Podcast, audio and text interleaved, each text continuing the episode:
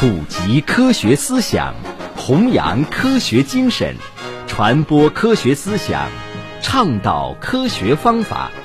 科普在线由日照市科学技术协会和 FM 九五日照综合广播联合主办。早上好，听众朋友，欢迎收听科普在线，我是林薇。世间的痛各有各的难以忍受，但是有一种痛刻骨铭心，此处它应该有个姓名，叫腿抽筋。很多人都有过这样的经历：深夜睡得正酣，小腿肌肉突然不听命于你，疯狂抽筋，疼到怀疑人生，还久久不能消除。而且腿抽筋往往在你毫无防备下来得很突然，更有惨的，伸个懒腰都能抽筋。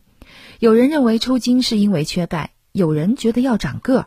但其实没有那么简单。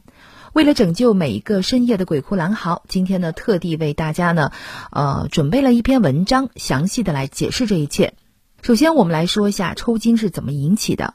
抽筋啊，其实就是肌肉痉挛发作的时候呢，肌肉会不自主、无征兆的过度收缩，并且伴随着压榨样的疼痛，持续数秒或者数十秒。抽筋部位甚至硬得像块石头。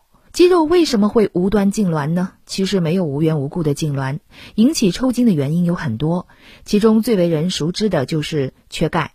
不过，抽筋可不单单是缺少钙这一种营养素，人体内的电解质如钙、镁和钾对肌肉功能维持有一定的作用。如果缺失这些电解质，或者是电解质失衡，就有可能导致抽筋。夏天出汗多，水分和电解质大量丢失。老年人钙质吸收能力减弱，都容易导致抽筋。除了营养缺失，还有别的因素也会导致抽筋，比如说寒冷刺激。人在感到寒冷的时候，会刺激大脑发出信号，引起腿部肌肉强烈收缩和血管突然痉挛，促进产热。这也就是为什么寒冷的时候呢会打寒战。第二就是睡姿不好。不错，睡觉也是要摆好姿势的，长时间仰卧。厚重的被子压在脚面上，长时间俯卧，脚面抵在床上，这些都会导致小腿肌肉长时间处于被动放松状态，缺少血供就会引起抽筋。第三就是特殊人群，怀孕期间由于胎儿生长对孕妇血管和神经造成压力，造成下肢血液循环不良，导致抽筋。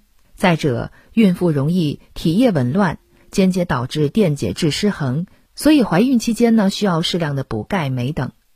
老年人运动神经元数量少，静止状态下抽筋也很常见。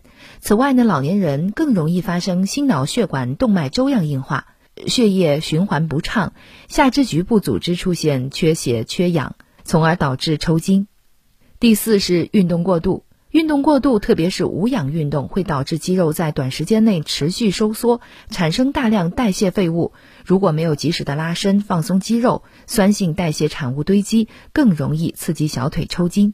第五就是服用某些药物了，服用某些利尿剂会导致夜间抽筋的风险增高。一方面呢，是因为这些药物本身可能对运动神经元有刺激作用；另一方面呢，也可能会导致电解质失衡，从而引起抽筋。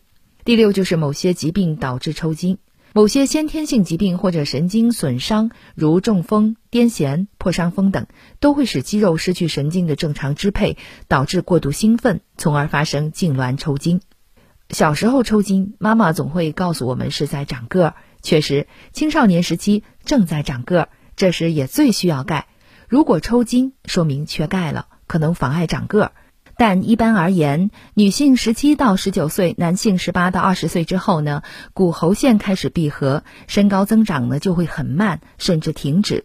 如果这个年龄段之后还抽筋，就要考虑是不是以上其他原因了。一般的抽筋呢，数十秒或者几分钟就可以自行缓解。但是如果实在受不了疼，有一个快速缓解的办法，就是拉伸。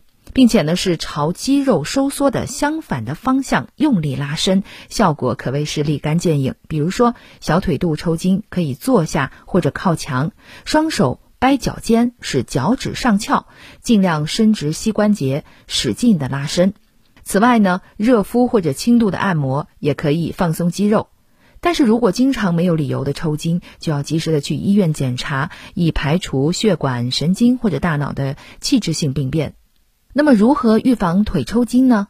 首先是要补钙，多晒晒太阳，多补充含钙丰富的食物，如牛奶、豆制品、深色绿叶菜。必要的时候呢，或者需钙量多的时候，可以吃钙片。第二就是驱寒保暖，经常夜晚抽筋的朋友，可以在睡前用温热的水泡泡脚，但是不要超过十五分钟。晚上睡觉的时候呢，也要盖好被子。第三呢，就是按摩拉伸，睡前按摩小腿肌肉，促进局部血液循环，也可以适当的伸展一下肌肉，尤其是容易抽筋的肌肉部位。第四就是规律的锻炼，加强锻炼，改善血供，增强肌肉收缩能力，可以有效的预防抽筋。但是同时呢，要防止肌肉过度疲劳，运动前要充分热身和拉伸，以防出现肌肉拉伤。说了这么多，不知道大家有没有对照一下？如果在生活中你抽筋了，是哪一种原因引起的抽筋呢？好，非常感谢您收听了本期的科普在线。想要了解更多科普知识，请下载科普中国 app 或关注科普中国微信公众号。明天同一时间，我们再会。